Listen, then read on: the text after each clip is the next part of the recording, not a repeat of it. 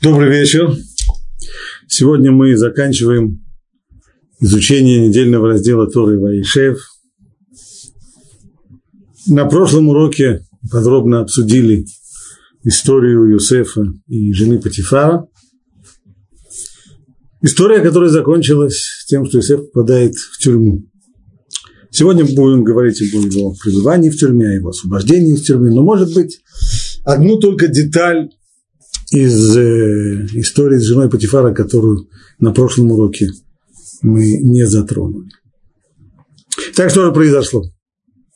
Жена Патифара, не, добыв, не добившись взаимности от Юсефа, обвинила его, пожаловалась своему мужу и обвинила Юсефа в попытке ее изнасиловать.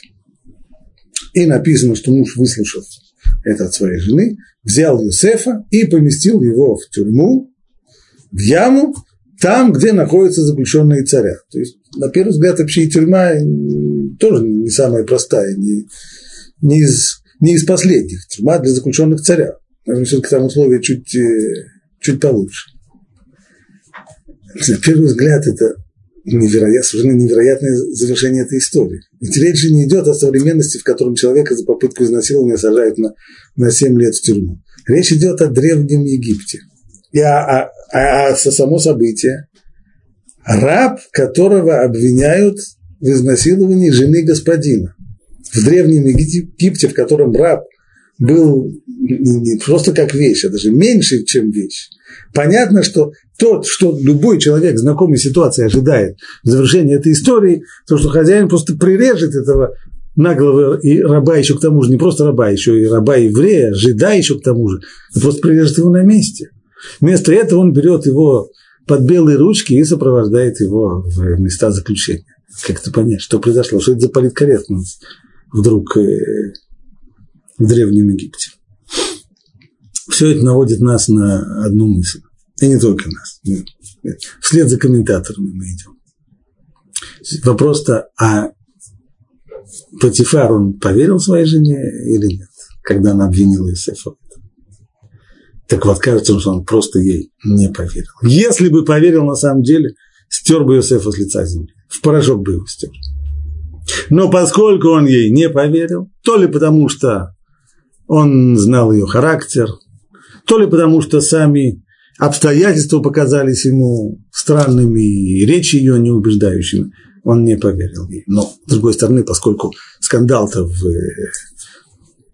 скандал в семье произошел, и она же сказала это не только мужу, она же об этом кричала всюду и везде и всем домашним.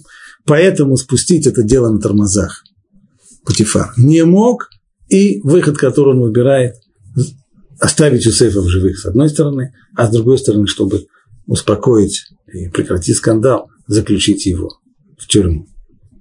Вот теперь читаем, что говорит Тора о пребывании Иосифа в тюрьме. После этих событий случилось так, что виночерпи египетского царя и пекарь провинились перед господином своим, царем египетским.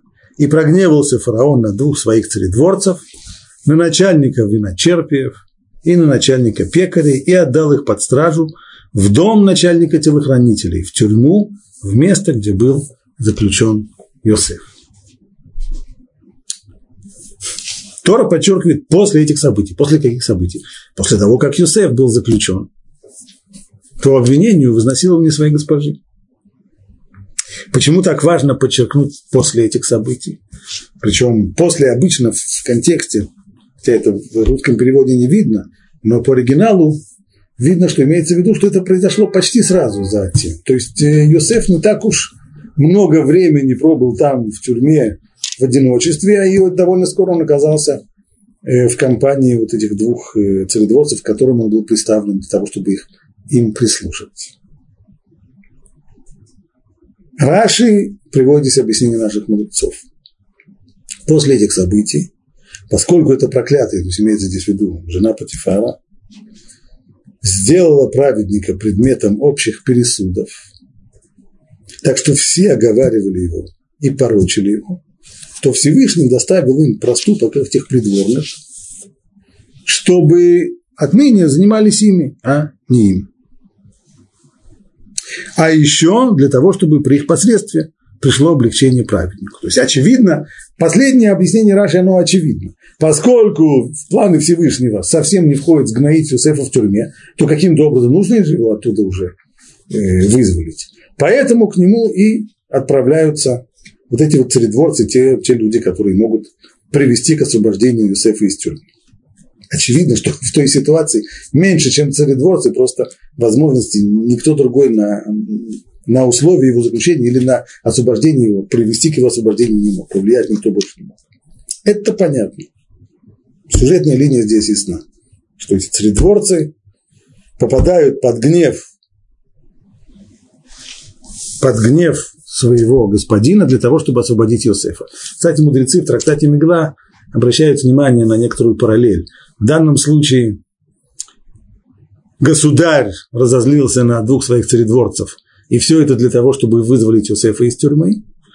А в Мегилат Эстер рассказывается об обратной ситуации, когда два царедворца разозлились на царя и решили устроить заговор против него, благодаря чему получилось так, что Мордыхай подслушал их разговоры, сумел выдать этот заговор, и в дальнейшем вот это его сказать, достоинство и помогло ему расстроить козни Амана. Так уж получается, один раз для того, чтобы помочь праведнику, Всевышний гневит царя на своих придворных, а в другой раз все наоборот, он гневит придворных на своего царя. Это ясно.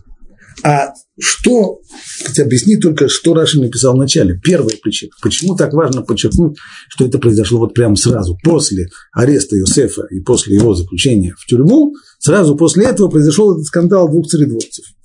Говорит Раши, еще раз я зачитываю, поскольку это проклятие сделало праведника предметом общих пересудов. То есть, как выходит из этого Раши, не только что в, в семье и в доме у Патифара это было известно, что она растридворенила тут же всюду.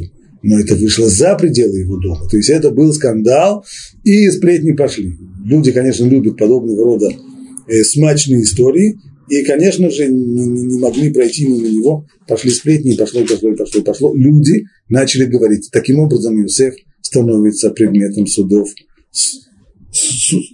и сплетен. Суд, пересуд – так вот, оказывается, что есть такое правило в управлении миром. Всевышний не согласен на то, чтобы его служители были предметом сплетен и пересудов.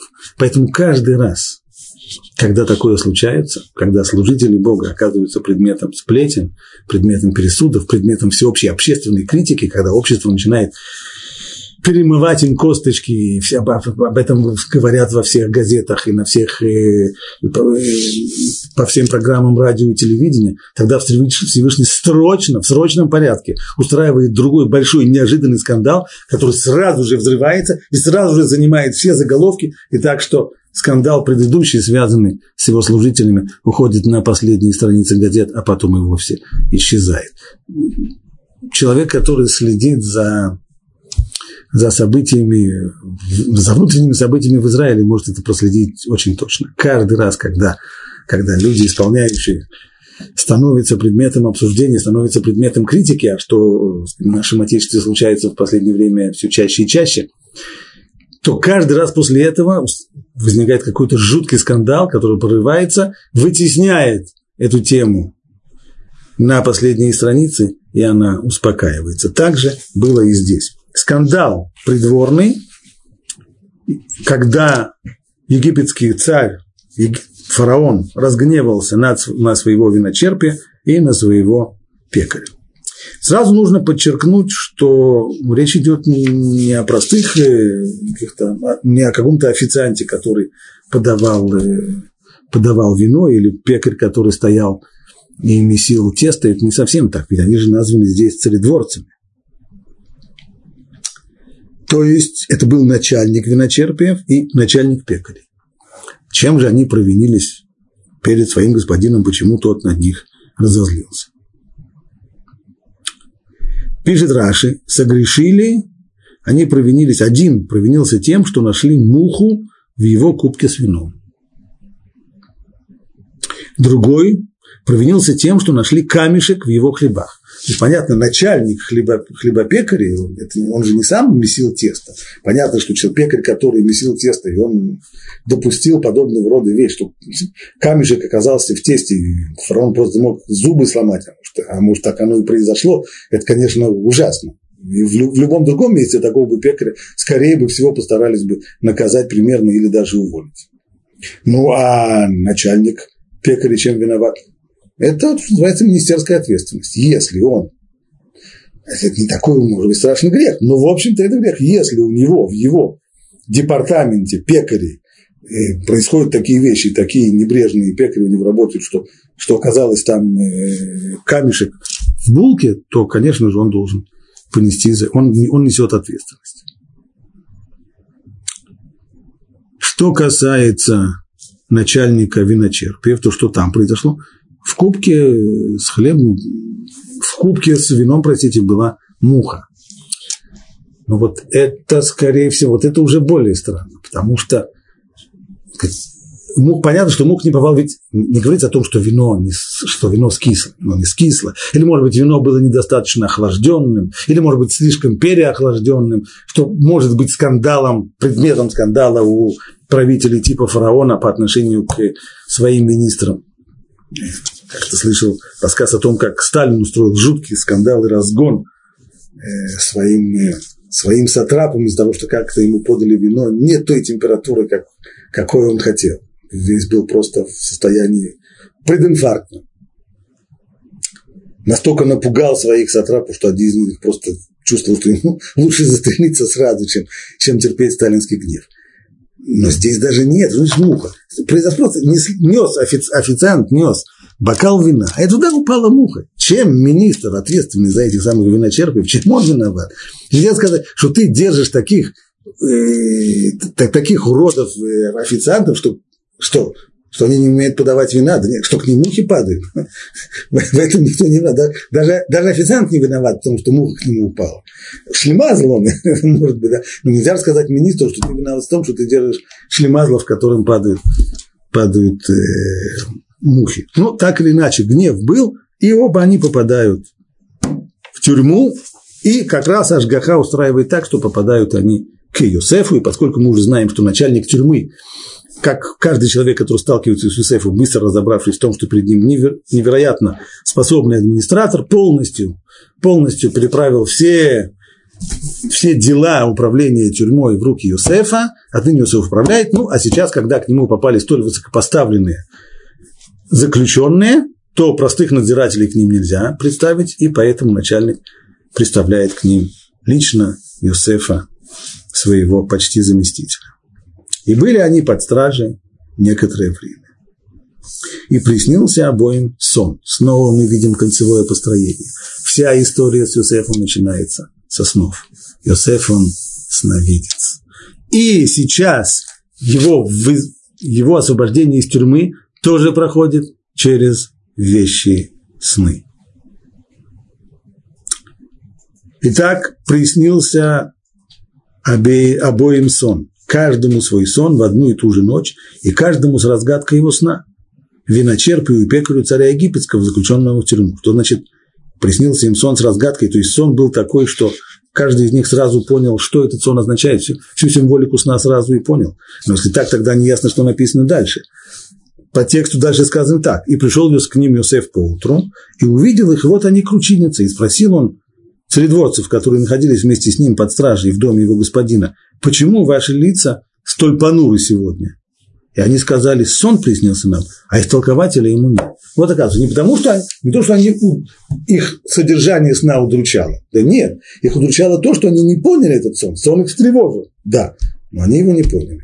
А как тогда понять то, что сказано выше? Что каждый из них увидел сон с разгадкой его сна. Напомнишь, к нам приходит Раши, говорит, приснился сон обоим, обоим приснился сон, это в прямом смысле. А Мидраж говорит, как нужно понимать это буквально, что сон с разгадкой, что каждый из них видел сон обоих, то есть он видел свой сон и плюс к тому еще разгадку сна другого. Иными словами, свой собственный сон, то, что касается его самого, он видел все это в каких-то таких символах непонятных ему. А вот что касается, что касается его товарища по нарам, то здесь все шло, здесь он увидел это прямым текстом. Поэтому в дальнейшем и сказано, мы понимаем отсюда и, и развитие, что после того, как Юсеф разгадал сон виночерпия, то сказано, что пекарь, начальник пекарей увидел, услышал, понял, что он хорошо разгадал. Ты знаешь, что ты хорошо разгадал. Потому что тебе понравилась его разгадка? Нет. А потому что, потому что он знал, что означает сон виночерпия в тот момент, когда Иосиф предложил свое толкование. Он понял, что Иосиф просто попал в точку. Поэтому он тут же попросил его разгадать его сон. Возвращаемся к тексту. И они сказали ему, сон приснился нам, а истолкователя ему нет. И сказал им Иосиф, не от Бога ли истолкование? Расскажите мне. И говорит, я специалист по снам, и умею не только видеть сны, но их разгадывать. Он говорит, наоборот, толкование от Бога. Если, если, одно из двух, если этот сон просто так, просто так, можно, можно пройти мимо него. Но если этот сон вещи, значит, Всевышний что-то хочет вам сказать. А если так, то если он хочет вам сказать и дает сон э, через какие-то метафоры и символы, то от него же должно и прийти истолкование этого сна и разгадка. И рассказал начальник виночерпиев свой сон Юсефу и сказал, в моем сне, и вот передо мной виноградная лоза, а на лозе три ветра. Тут же распустились почки, зацвели цветы и созрели грозди винограда и чаша фараона в моей руке. И я взял виноград и выжал его в чашу фараона и подал чашу в его руку. И сказал им Юсеф, вот их столкование.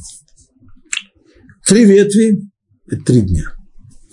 Через три дня фараон поднимет твою голову и возвратит тебя на место, и ты подашь чашу фараона в его руку, как это было прежде, когда ты был виночерпием. Поднимет твою голову, имеется в виду, это метафорическое выражение используется часто в Торе, когда считают людей, когда смотрят все ли здесь, пересчитывают их, то это называется вот поднятием головы. То есть, когда фараон сделает смотр всем своим министрам, он быстро заметит, что министра, начальника виночерпиев нет, вспомнит тебя, и это воспоминание тебе кончится по отношению к тебе, оно будет здесь хэппи-энд, тебя он простит и снова после короткой отсидки вернет на свое место.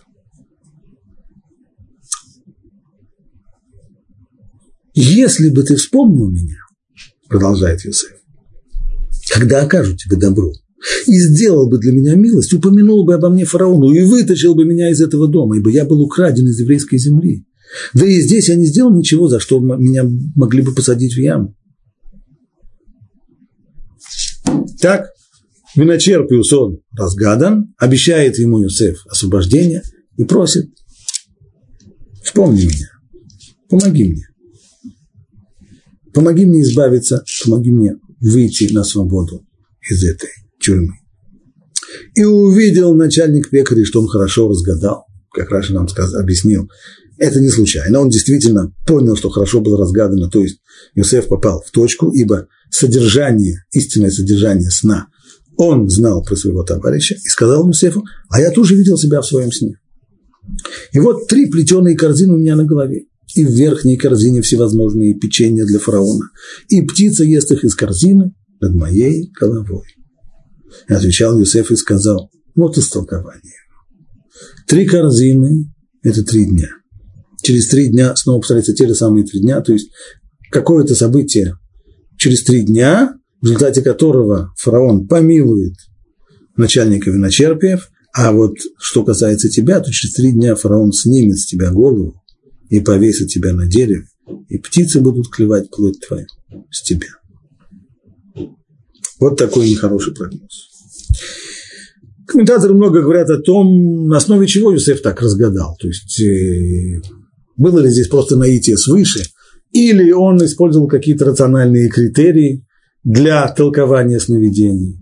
Некоторые говорят, что о смерти э, хлебопекаря он понял из того, что птицы клюют печенье, которое находится в корзине над его головой. Нормальная птица вообще-то к человеку не приближается, она его побаивается, не станет птица так вот садиться на человеку на, на голову, а если, а если она и садится, то это, наверное, потому что человек уже просто труп.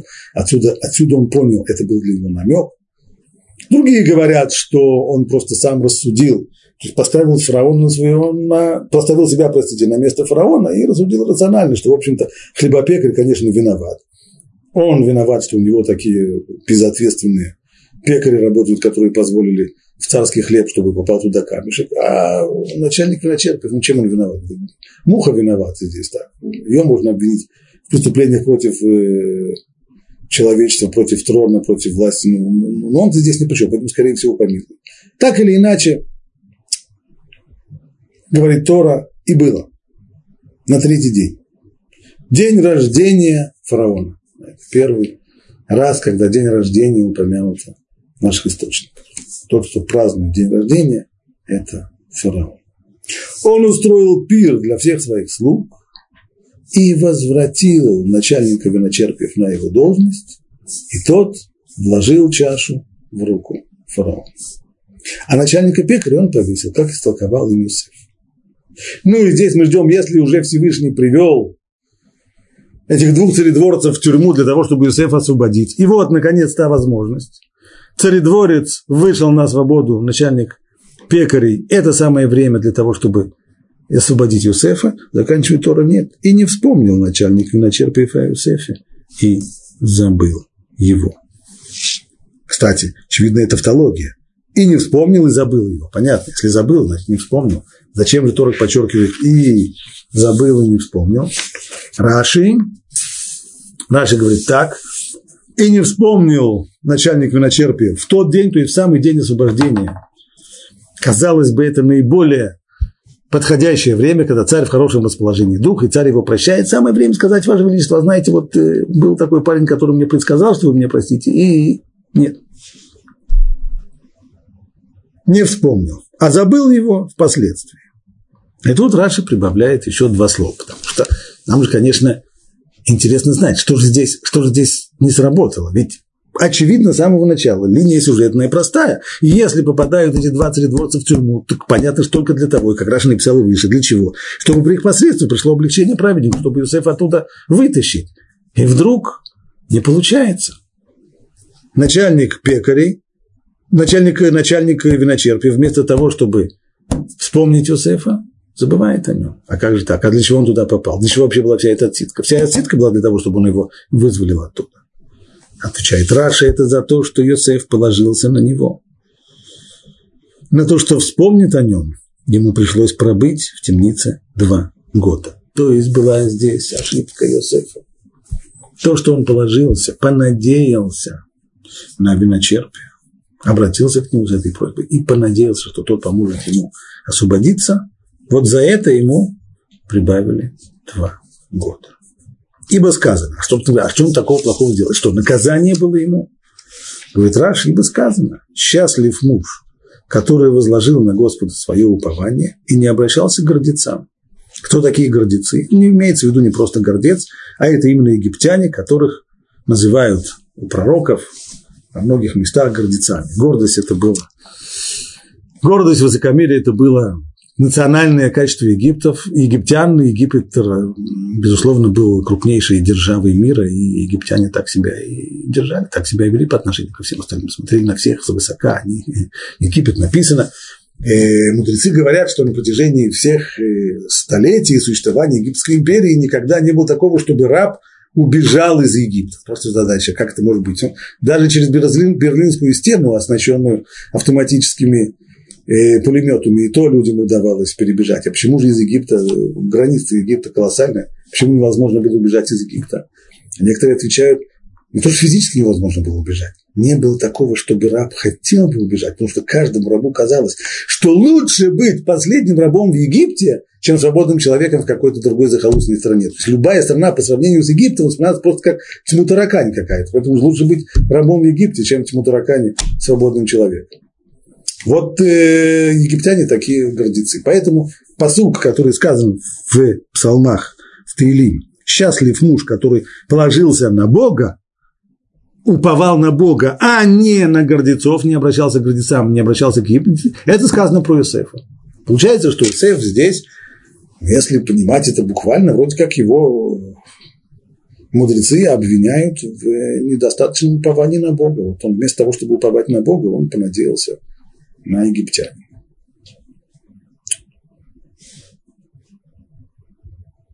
Как, как нам правильно это понимать? Ведь речь-то идет здесь о Иосифе, это же человек совершенно другого, другого масштаба. На эту тему пишет Хазуныш в своей книге «Имунау Бетахон» «Вера и упование». Хазуныш касается Юсефа в ходе обсуждения главного вопроса по отношению вот к этому качеству битахон, плохо язык э, ворочается, говорит слово упование. Битахон. Битахон вообще тема сложная. И как многие авторы сегодня пишут, что с трудом можно найти другую тему в иудаизме, на которую есть так много заблуждений, так много самообмана, как в области битахон, этого упования на Бога. И прежде всего нужно выяснить самый главный вопрос, а именно,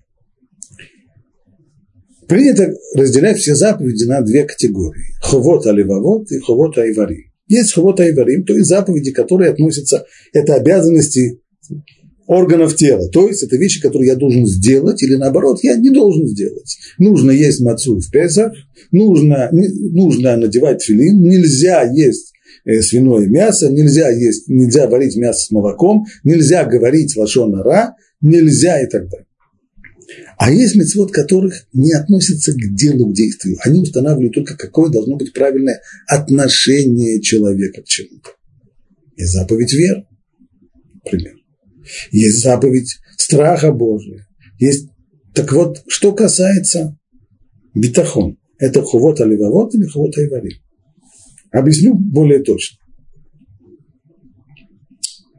Значит ли, если битахон упование на Бога, это требование, это относится к сфере хавота и варим. То есть это значит, что здесь накладывается ограничение на мои действия. То есть я должен вместо того, чтобы искать себе рациональные, рационально понимаемые способы устроения своей жизни, я должен полагаться на Бога.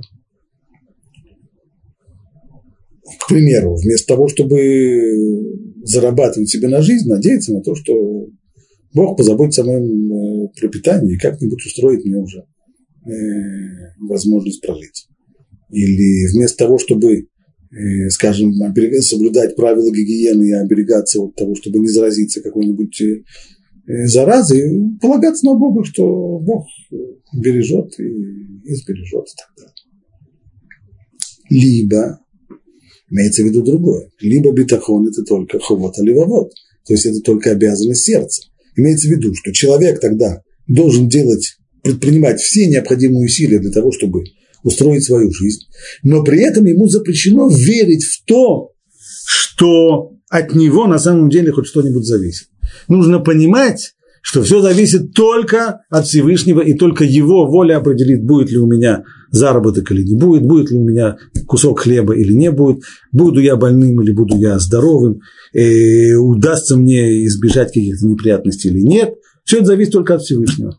Если так, спрашивается в задаче, а если все зависит от Всевышнего, то почему я тогда должен принимать усилия, предпринимать какие-то старания для того, чтобы обеспечить свою жизнь?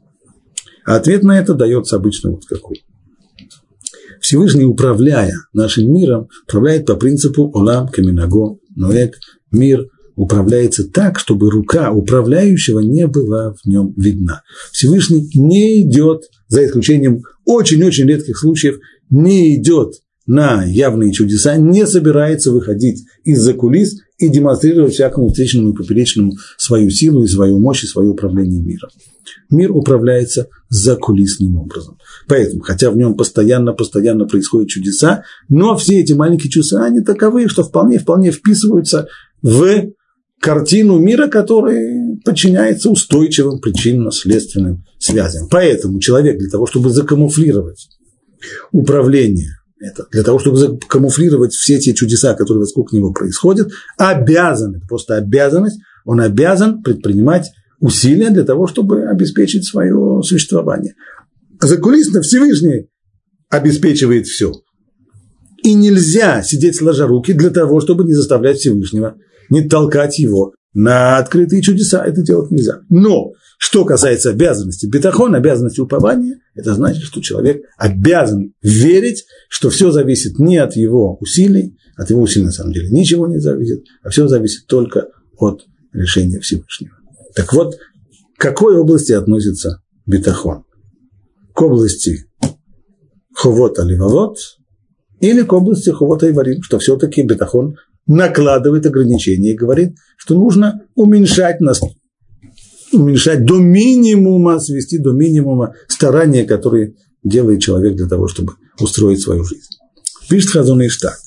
Хотя упование на Всевышнего – это обязанность, относящаяся к сердцу человека, чтобы не было никаких сравнений, сразу он определяет место этой заповеди хобот аливавот.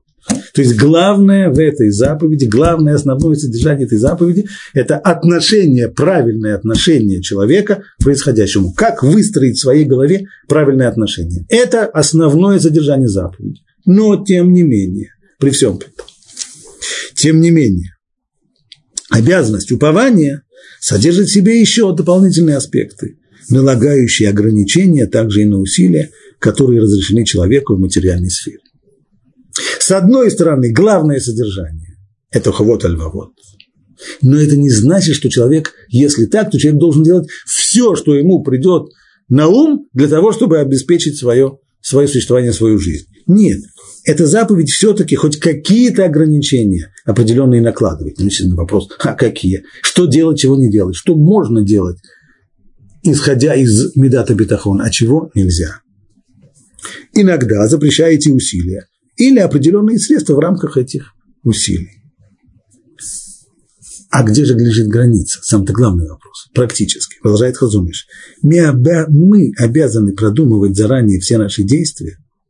Согласуются они с упованием Всевышнего или нет? То есть человек в тот момент, когда он сейчас, скажем, простудился или заболел гриппом, и у него насморк, и у него кашель, у него слезятся глаза и так далее.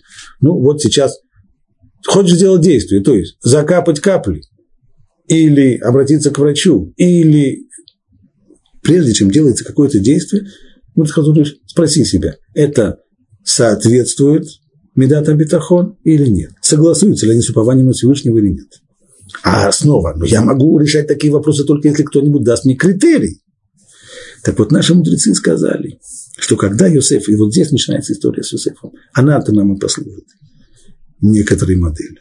Что когда Юсеф попросил начальника виночерпиев, чтобы тот вспомнил о нем, выйдя из тюрьмы, то было похоже, как будто бы Юсеф пренебрегает упованием Всевышнего. Вроде мы слушаем, слышим в словах мудрецов некоторые, некоторую критику по отношению к Юсефу. Неправильно он поступил. Вместо того, чтобы уповать на Бога, понадеяться на Бога, он понадеялся на египтянина.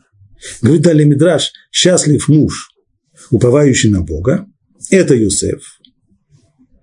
То есть Мидраш на самом деле он сформулирован не совсем так, как он приходит в Раши, а именно по поводу Юсефа не, не о всем этом посуке говорят, что речь идет про Юсефа, а счастлив муж, уповающий на Бога, это Йосеф. То есть Йосеф по, по своему характеру, по своему образу действия, это был человек, которого можно поставить в пример и сказать, вы знаете, как выглядит человек, надеющийся на Бога? Вот Йосеф. Это он. А дальше сказано, и гордецам не обращался говорит о том, что из-за своей просьбы, обращенной к начальнику виночерпиев, Юсеф провел еще дополнительные два года в тюрьме. Ему припаяли еще два года к его сроку. Другими словами, Юсеф знал, что спасение из тюрьмы не зависит от его усилий. То есть, что касается основного содержания заповеди Бетахон, с этим у Юсефа было все в порядке. У него не было никакого, ни на йоту, у него не было сомнения, ни на миллиграмм не было сомнения в том, что от его усилий ничего, ничегошеньки не зависит. Все зависит только от решения Всевышнего. Решит ли он его освободить или нет. Но, однако он же знал, что есть же ховат аиштадлут, что мы сказали, что есть обязанность человеку принять какие-то усилия к этому, проявить какие-то старания, приложить старания. Он также знал, что человек, когда ему что-либо нужно, обязан предпринимать усилия и не полагаться на чудеса. То, на уровне самом простом. Когда человек, говорит Рамам, если человек чувствует, что ему что-то нужно, например, он чувствует, что желудок у него в последнее время не наполнен, и как-то так хочется поесть. Что это означает, что человек должен сесть перед холодильником, говорить Таилим, уповать на Бога, закатывать глаза в небо и думать о том, как бы сейчас произошло что-нибудь, чтобы ему перестало хотеться есть? Нет, есть более простой способ. Подойти к холодильнику, открыть его, найти там что-то, хотя бы пару яиц и сделать яичницу. Самый простой способ. Это человек делать обязан.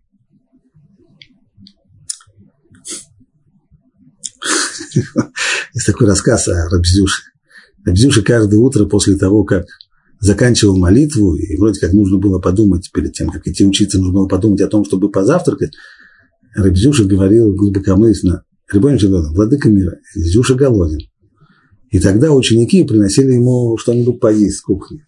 Но один раз они решили подумать, закончим. Рябзюша закончил молиться, сказал громко, Рябонин Шагодон, Зюша голоден. А ученики решили, что не принесем. Будем смотреть, что, что произойдет дальше.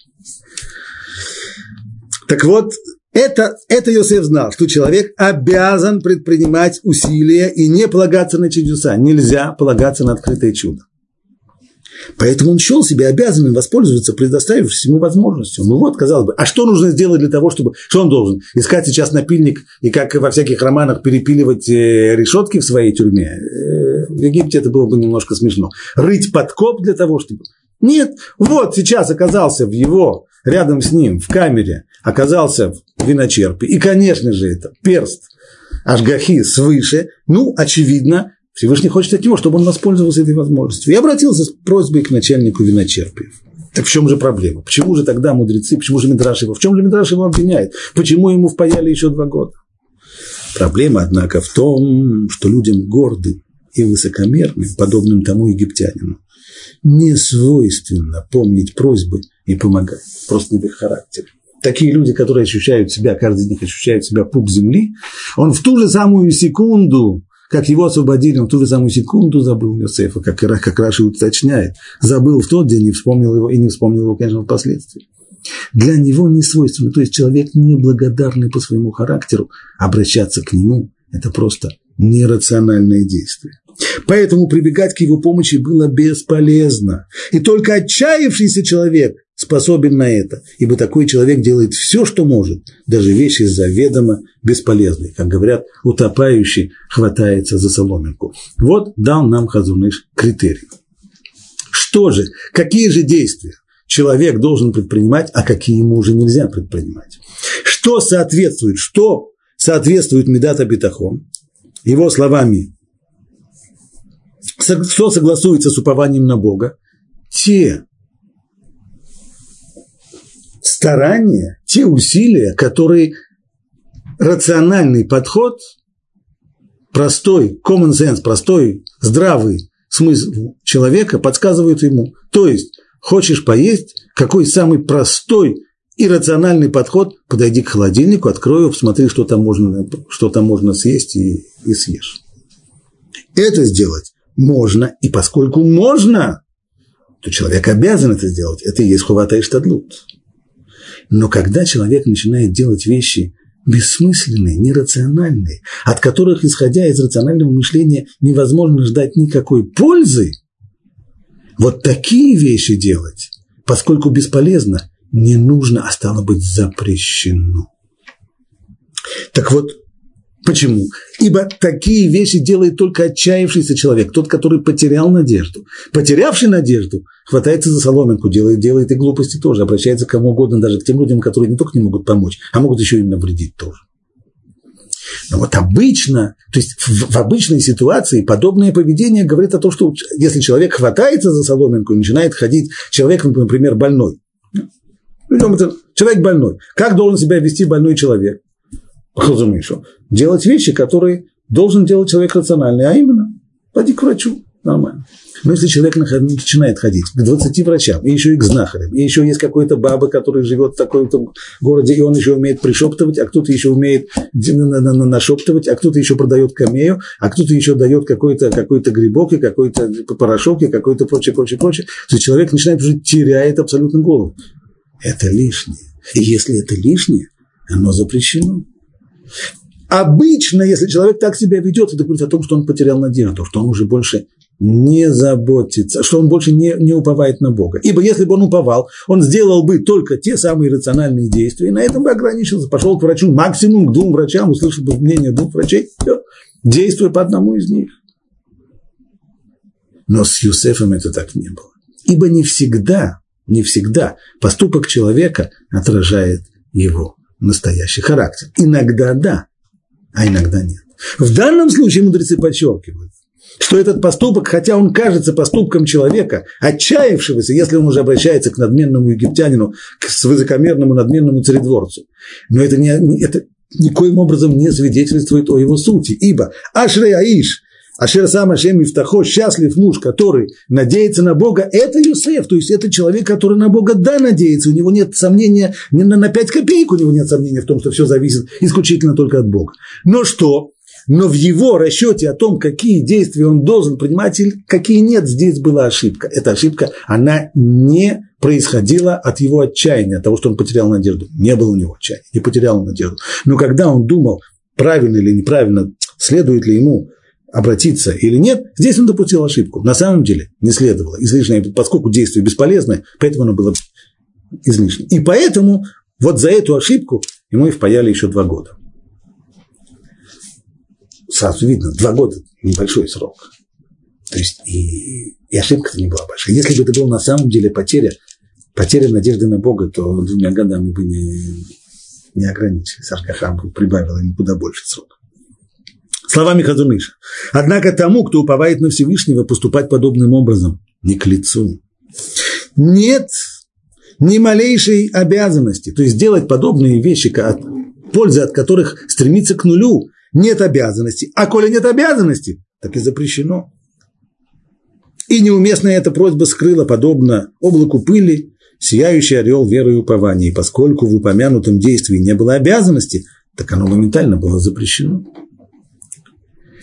При этом нужно помнить, что наши мудрецы имели в виду только само действие, то есть они не говорят о качестве Иосифа. Они говорят исключительно о его поступке. Но не ставили под сомнение, не дай бог, качество упования Иосифа, который, конечно же, знал, что нет никакой помощи от человека, но только от руки Всевышнего. Но решение Иосифа, что он обязан обратиться к начальнику виночерпия, вот оно и не было верно. Его мудрецы, его мудрецы подвергают критике, и за него он получил два дополнительных года. И об этих двух дополнительных годах говорит Тора сразу в начале следующей главы. Мы здесь переходим в главу Микец. И было по истечении двух лет фараону снилось снова сон. Иосиф постоянно во всей истории его сопровождают сны. И вот он стоит у реки. Ну и дальше есть известный очень рассказ, который даже дети знают – о том, как приснился этот фараону сон, и никто не мог его, не мог его разгадать, пока виночерпий не выступил и сказал, свои грехи я вспоминаю сегодня, фараон прогневался на своих рабов и отдал меня под стражу в дом начальника телохранителей, меня и начальника пекарей. И снился нам сон в одну ночь, мне и ему, которому сни... каждому снился сон с разным значением, и в конечном итоге приводит это к тому, что фараон послал позвать Юсефа, и таким образом Юсеф выходит из темницы. Как только кончились два года, ни одного дня больше Юсеф не пробыл в темнице. Его сразу же освободили. Мы не будем продолжать главу Микец, а постараемся связать э, то, что мы сейчас учили, с актуальными темами. Мы стоим на пороге Серет имеет шува, 10 дней шувы на пороге Йом-Кипур. Наши мудрецы говорят, что Йосеф вышел из тюрьмы в день Рош Ашана, в день, когда решается судьбы всего человека, всего человечества, любого человека. Именно в этот день и происходит это судьбоносное событие. Фараон видит сон. Снова. Этот сон отражает то, что произойдет. Приход голода, необычайного голода, который, который будет продолжаться 7 лет. Все это происходит в ночь на Роша Шана. И в этот же самый день, поскольку уже вышло постановление об освобождении Юсефа, в этот же самый день он оказался уже на воле.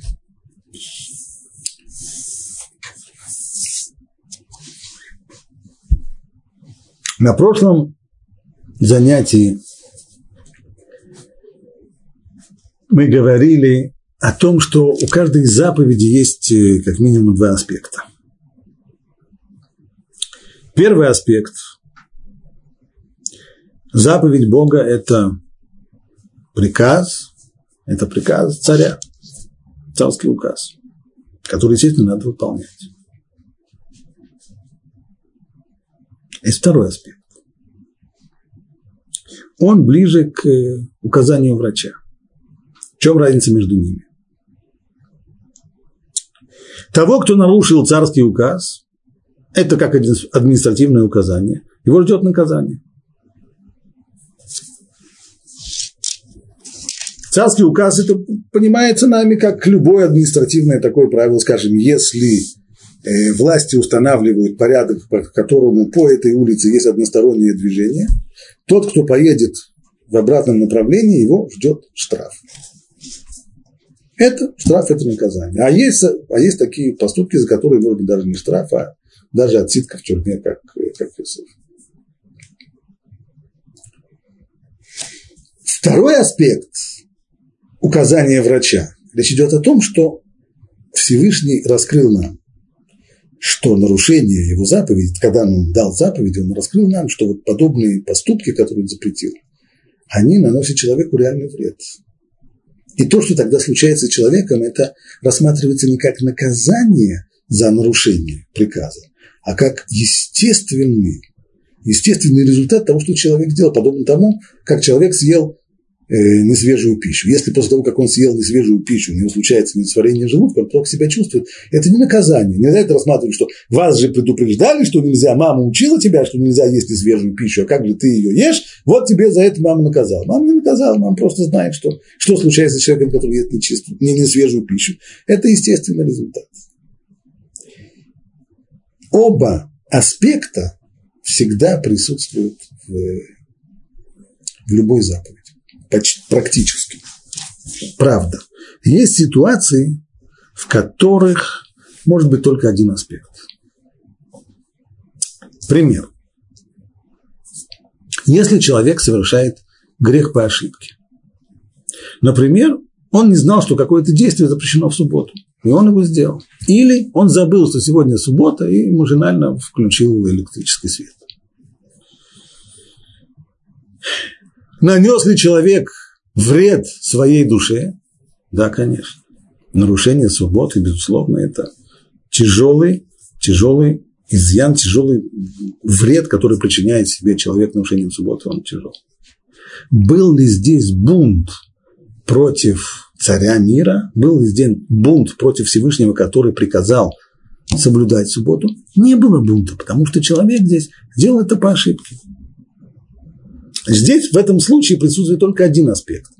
Вред, ущерб, да, а бунт против царя мира нет. Может быть другая ситуация, в которой все будет наоборот. А именно, человек, ситуация, которую рисуют наши мудрецы, человек, который хочет съесть, скажем, какую-то некошерную пищу. Он видит буженину, ему кажется, что это свиная буженина, очень она аппетитная и вообще но так получилось, что эта буженина была не свиная, а индюшачья. Тут по виду была очень похожа. И человек съел, на самом деле, кусок индюшки. Хотел съесть э, свинину, а съел индюшатину. Что здесь? Здесь все наоборот. Если здесь бунт против царя мира, конечно, еще какой. Человек сознательно, заведомо и сознательно нарушает запрет. А нанес ли он своей душе вред? Нет, потому что то, что он съел, было кошерное мясо. Так что получилось, оно ему, оно ему подвернулось кошерное мясо. Здесь есть только один аспект. В целом ряде случаев присутствуют оба аспекта. И нарушение воли царя, нарушение воли повелителя и принесение себе ущерба и вреда своей душе, который является, этот ущерб, он просто естественный результат того, что, того поступка, который человек сделал. И в ежедневной молитве, когда мы просим прощения за грехи, что очень нам сейчас актуально, и в молитвах Йома Кипурим всегда присутствуют два мотива. Есть слиха у мехила. Что такое слиха у мехила? Это прощение и это прощение. А чем они отличаются друг от друга? Мы говорим слах лану авину кихатан. Прости нас, наш отец, потому что мы грешили. Мхаллану малкейну кифашану. И снова, прости нас, наш царь, потому что мы снова грешили. Но здесь есть тоже различие. Есть различие между хет и пеша. И это грех, и это грех, но разные. Что такое хет? Слахлану авину кихатану, прости нас, наш отец, ибо мы хатану. Что такое хатану? Хатану, значит, мы промазали, не попали. Иными словами, грех по ошибке. Я хотел сделать правильно, а получилось неправильно. Промах был. Значит, прости нас, наш отец, за наши промахи. А второе, прости нас, наш царь, за наши умышленные нарушения. Пеша Пашану, Пеша – это уже умышленные нарушения. Здесь мы включаем оба аспекта нарушения заповеди. Первый аспект – это вред, который человек наносит своей душе, даже если он грешит, и даже если это промах, даже если он грешит неумышленно. И поэтому он упоминает здесь Всевышнего как Отца. Прости наш Отец за наши промахи, ибо пусть даже эти промахи неумышленные нарушения, но вред-то мы себе причинили. И прости здесь означает очисти нас. Это не прощение, как, как мы обычно просим прощения за то, что мы кого-то обидели. Не в этом дело. Потому что здесь по ошибке это сделано, неумышленно. Имеется в виду, помоги нам очиститься от результатов этого греха. Счистить тебя ту самую грязь, которая прилипла к нам в результате этого, этого пусть неумышленного, но все-таки прегрешения. Второй аспект. Прости нас, царь наш, ибо мы грешили, на этот раз мы уже имеем здесь в виду грех именно умышленный, потому что преступление против царя, преступление против повелителя, оно только при умышленном нарушении. Нет преступления, нет бунта против царя. При неумышленном, когда человек что-то делает по ошибке. Это два аспекта любой заповеди. И нужно знать, что когда мы имеем дело с яйцерара, наш главный соперник, с тем, тот, с кем нам нужно иметь дело, в особенности в эти дни, когда мы пытаемся что-то исправить в своей жизни, избавиться от грехов. Нужно знать, что яйцерара всегда работает именно по этим двум направлениям. А именно, Яйца никогда не бывает, чтобы яйца предложил человеку, искушал бы человека сделать какое-то нарушение. Просто так. А направление всегда два. Как это было самый первый грех? Когда когда Нахаш, змей, пытался искусить Хаву и подбить ее на то, чтобы она съела запретный плод, с чего он начал? Начал он так, когда пришел к ней, спросил ее, а что, это правда, что Бог вам запретил вообще все плоды? И все, все вам запрещено. Что он этим хотел сказать? Это самое первое. Невозможно, нереально. Заповедь, которую царь мира нам дал, она такая сложная, что подчиниться ему просто невозможно. Это нереально. Все, все запрещено. Это нельзя, и это нельзя, и это нельзя, и это нельзя. Все. Жить так невозможно. Невозможно. То есть иго, которое Бог, царь мира, надевает на нашу шею, выдержать его на шее невозможно. Хава не поддалась на эти уговоры. Он сказал, ничего подобного, все как раз наоборот. Нам, нам все можно. Одно дерево есть, которое в середине сада, вот там, вот там в середине сада, вот его Бог сказал, не ешьте от него, и, а то умрете. А, сказал Нахаш, вот здесь она попалась. И здесь он подходит именно ко второй стороне. Значит, первая сторона была, это первая, это тот самый первый аспект заповеди, а именно подчинение воле царя на утверждение Нахаша, что невозможно подчиниться этому, потому что это просто невероятно невыносимое иго. На это Хава сказала, ничего подобного, можно, это вполне возможно и реально. И тут он ей сказал, ну и тут она допустила ошибку, сказала, а вот то, то дерево, которое там одно есть, одно единственное, нам запрещено. И Бог сказал, не ешьте от него, а то умрете. И вот здесь Нахаш начал разворачивать вторую сторону. А это второй аспект, а именно тот самый вред, который человек наносит своей душе. Умереть не умрете, сказал Нахаш. Ты просто не понимаешь. Смысл этой заповеди не такой. Ты просто не понимаешь, в чем никакого вреда в этом не будет. Объяснение другое, я тебе его дам. И он дальше развил целую теорию, почему Бог это запретил. Но самое главное, никакого вреда вы себе не нанесете, наоборот даже. Вот здесь, на этом-то она и попала. Это всегда два захода яйцерара. Борьбе с первым заходом яйцерара посвящен день Рош Ашана. Чем мы занимались весь этот день? Весь этот день мы повторяли Ашем Мелех, Ашем Малах, Ашем Имлох Леулам Ваэт. Ашем, Он наш царь, Бог наш царь. Мы принимаем на себя иго Его царство, мы принимаем на себя Его власть. То есть мы знаем, мы хотим этого, мы знаем, что можно исполнять Его заповеди, и мы хотим их исполнять. Мы в состоянии этого делать.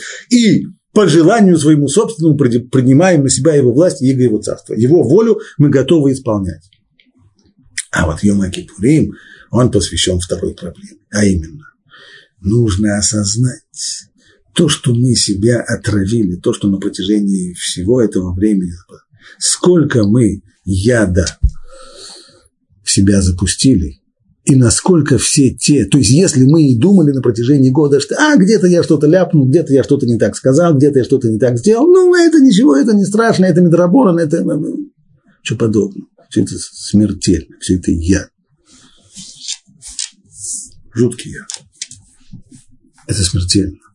Вот этому посвящен день Йома Кипурим. Понять, какой ужас, каким образом мы себя отравили, в какую смертельную опасность мы поставили себя в результате того, что нарушали запреты Тор. Если возвратиться снова к, к Адаму, к первому человеку, то любопытно, что Всевышний, когда человеку говорит эту самую первую заповедь, он говорит, кибьем ахлахам имену тому, ты смотри, в день, который ты съешь, ты умрешь. А потом, когда Адам уже согрешил, то он вовсе, он говорит ему не о смерти, а он говорит ему совсем иначе. Как там говорите? И сказал Бог жене, и сказал Господь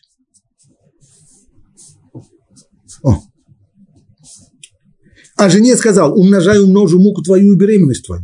В муках будешь рожать детей, и к мужу твое влечение будет. Адам уже он сказал, за то, что ты послушал голоса твоей жены и ел от дерева, которым я заповедал тебе, сказав, не ешь от него, проклята земля от тебя, в муках будешь питаться на него. Куча-куча всяких наказаний, и то, и то, и другое, и, и беременности, роды, и, и неплодородной земли. А где то, что Бог сказал в самом начале? Что ты умрешь просто, в день, который ты умрешь. Отвечает Вильнинский Гаон, очень просто на самом деле. Все то, что мы сейчас прочитали, действительно наказание. А то, что Ашем в самом начале сказал, что в день, когда ты съешь от него, ты умрешь, это он не угрожал ему наказанием. Он просто сказал ему естественный результат нарушения заповеди. Нарушение заповеди означает смерть. Это смертельно. Это смертельно. Точно так же, как пишут на яде. На, на, на, на всех опасных местах рисуют, рисуют череп с костями. Это не наказание тому, кто полезет в место, где есть высокое напряжение. Не, не, естественный, естественный результат. Сунешь туда палец, так оно и будет. Съешь яд, так оно и будет. Это то, что Всевышний ему сказал. Нарушение – это яд, нарушение – это смерть. Плюс к этому дополнительно есть еще и наказание за то, что нарушил волю Бога. Это отдельная история. Но прежде всего нужно понять, что прежде всего это смертельно. Этому и посвящен Яма Кипурим. Дай Бог нам очиститься в этот день, вымолить прощение у Всевышнего за то, что мы нарушили его волю, и очиститься от всех последствий греха, вычистить весь тот яд, все те яды и шлаки, которыми мы напичкали себя за последний год, и выйти чистыми в Суккот, в праздник света и радости.